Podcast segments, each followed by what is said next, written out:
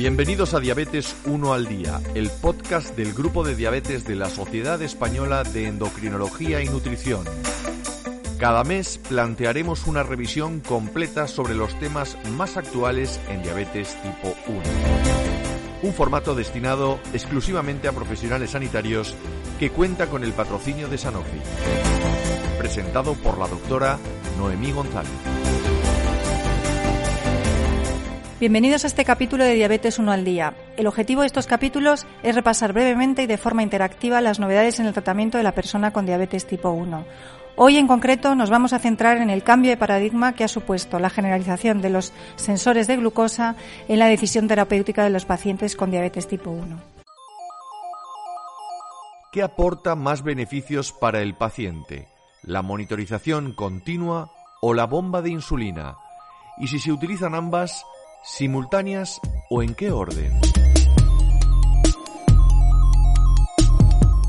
Y para responder a esta pregunta tenemos con nosotros a la doctora Ana Chico de San Pau de Barcelona. Doctora Chico, ¿qué nos puede decir del estudio Comiser?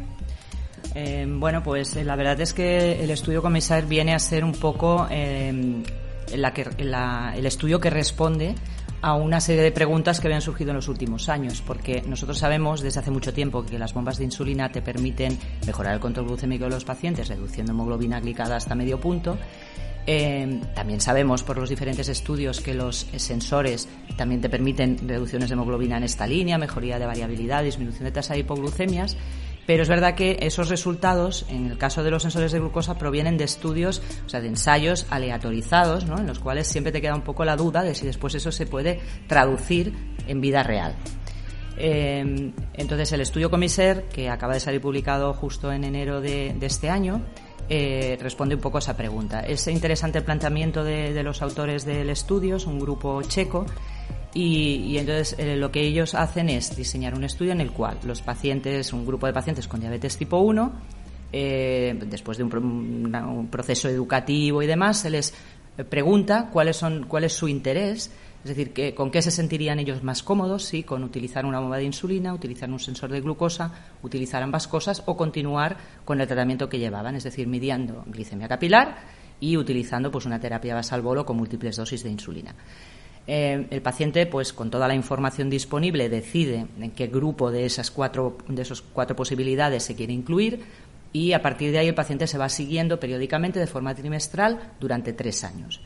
¿Qué es, ¿Cuáles son los resultados interesantes del estudio? Bueno, pues que se demuestra en vida real y a largo plazo en este caso, porque es un estudio largo, son tres años, eh, que la monitorización continua de glucosa realmente ofrece un beneficio eh, podríamos decir, superior incluso a la bomba de insulina.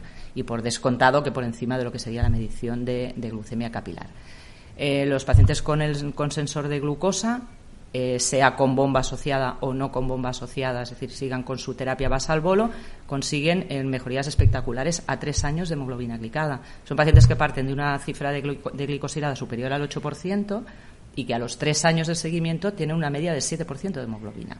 Y esto además se acompaña de eh, aumento de tiempo en rango, menos tiempo por debajo de 70 miligramos de cilitro, ¿de acuerdo? Y con menos variabilidad. Eh, el beneficio es superior al, del grupo que opta por utilizar bomba de insulina y seguir con mediciones de glucemia capilar, es decir, que lo supera en este sentido. Y lo que también es interesante, creo que se tiene que recalcar, es que el hecho de que se unan la monitorización continua de glucosa con la bomba de insulina eh, el beneficio adicional que aporta realmente es pequeño.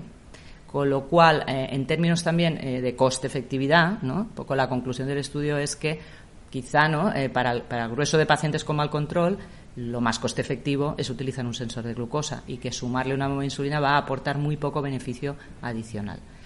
Eh, por tanto, es un estudio que responde a muchas cuestiones, que tiene mucho valor porque son pacientes eh, que en vida real están utilizando estas diferentes opciones, eh, digamos, tecnológicas y que además este beneficio se mantiene, o sea, aparece de forma muy precoz, ya en los primeros tres meses ya se ve este beneficio y se mantiene prácticamente inalterado hasta los tres años de, de la finalización del estudio.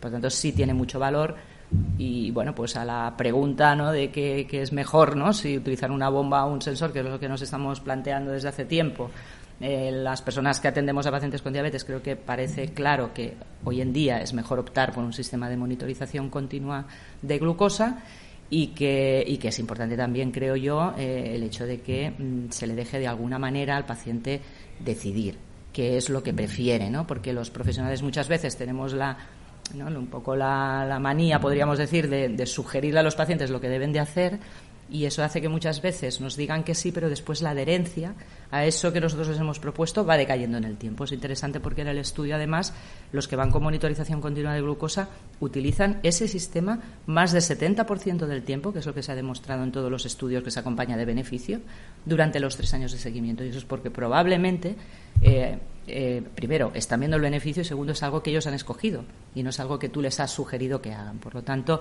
creo que es efectivamente pues es un estudio muy interesante, eh, muy potente con las limitaciones que pueda tener y que eh, demuestra claramente cómo el tener la información es clave para a la hora de interactuar y de conseguir buenos beneficios para el manejo de la diabetes. Doctora Chico, entonces, si tiene que destacar dos puntos de este estudio, ¿qué es lo que destacaría usted? Pues yo creo que un poco lo que ya he comentado, ¿no? que, el, hecho de que el paciente esté escogiendo eso es eh, fundamental para, para, tenerlos motivados y tener asegurar una adherencia. El, yo creo que también es un fuerte el que el estudio dura tres años, con la mayor parte de los ensayos clínicos la información que, tiene, que tenemos es a 12 máximo, mm, dos años de, seguimiento, como en el estudio Gold y en el estudio Diamond, que eran hasta dos años, ¿vale? Y, y, bueno, y la conclusión de que si valoras beneficio y coste, claramente el sensor gana de, goleada. Y precisamente el diseño del estudio, que es un estudio no ciego, en vida real, en el cual los pacientes eligen la rama en la que quieren estar, ¿crees que puede introducir algún sesgo a la hora de los resultados finales? Obviamente eso mejora la adherencia y eso está claro, pero mm, ¿crees que el diseño nos permite hacer unas conclusiones para luego tomar decisiones nosotros en la práctica? Eh, claro, a ver, mm, yo creo que incluso los propios autores en la discusión ya valoran eso, ¿no? Lógicamente puede parecer un sesgo porque puedes pensar que el paciente que ha optado por determinada opción tecnológica, pues quizás es un paciente que tiene una mayor motivación y por lo tanto esa motivación es la que está haciendo que esté mejorando. Eso es algo que el estudio no permite descartar, ¿no? Pero, pero pensando en algo que se prolonga durante tres años es quizás difícil no pensar que, solo es la motivación ¿no? la, que, la que está jugando un papel, porque todos sabemos que cuando haces una modificación de tratamiento, y con muchas terapias ocurre así, inicialmente sí que hay una motivación, pero posteriormente en el tiempo esa motivación va decreciendo. Entonces, el, hecho de que se mantenga el beneficio exactamente igual durante los tres años, yo creo que, en cierta manera, le quita un poco eh, esa, esa pega al estudio. Y ya desde un punto de vista muy personal, doctora Chico, ¿este estudio coincide con la experiencia que tiene en la práctica clínica? ¿Esto ha cambiado a la hora de tomar una decisión en cuanto a iniciar una bomba o esperar? Ahora que tenemos la posibilidad de poner monitorización continua a todas las personas con diabetes tipo 1? Bueno, yo creo que efectivamente es algo que ya un poco intuitivamente todos ya teníamos en mente y es que desde que llegó la monitorización continua de glucosa se están utilizando menos bombas de insulina porque estás viendo que los pacientes mejoran muchísimo cuando están utilizando esos sistemas y por tanto las indicaciones de bomba han disminuido.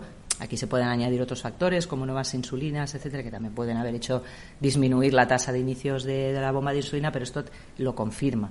Entonces, bueno, tienes como más un respaldo de, estudio en vida real con una N de pacientes que no está mal, son 94 en total, y yo creo que reafirma un poco lo que ya en el entorno endocrinológico ya estamos viendo en los últimos años, que realmente la información que te proporciona el sistema, que te permite interactuar, las flechas de tendencia, eh, las alarmas, eh, bueno, pues eso es un, plus que le da al, al, tratamiento y que en conclusión lo más importante es eso, la información. Después, cómo te administras la insulina, si es en perfusión continua o te la inyectas, yo creo que es algo menos relevante. Lo cual no quiere decir que no haya pacientes que requieran una bomba de insulina o que unir bomba de insulina con el sensor, sobre todo en aquellos pacientes que tienen hipoglucemias importantes y añadir una suspensión predictiva. Es decir, tiene su papel, pero que para el grueso de los pacientes con diabetes y mal control creo que la monitorización va primero y después viene la bomba. Pues nos lo ha dejado muy claro, doctora Chico. Yo creo que ya la siguiente pregunta que dejamos para otro capítulo es saber qué tipo de sensor hay que poner a estos pacientes, que es la pregunta del millón hoy por hoy. Muchas gracias por la aportación. A vosotros. Y hasta aquí este capítulo de Diabetes 1 al Día, el podcast del grupo de diabetes de la Sociedad Española de Endocrinología y Nutrición. En el próximo capítulo abordaremos la siguiente cuestión.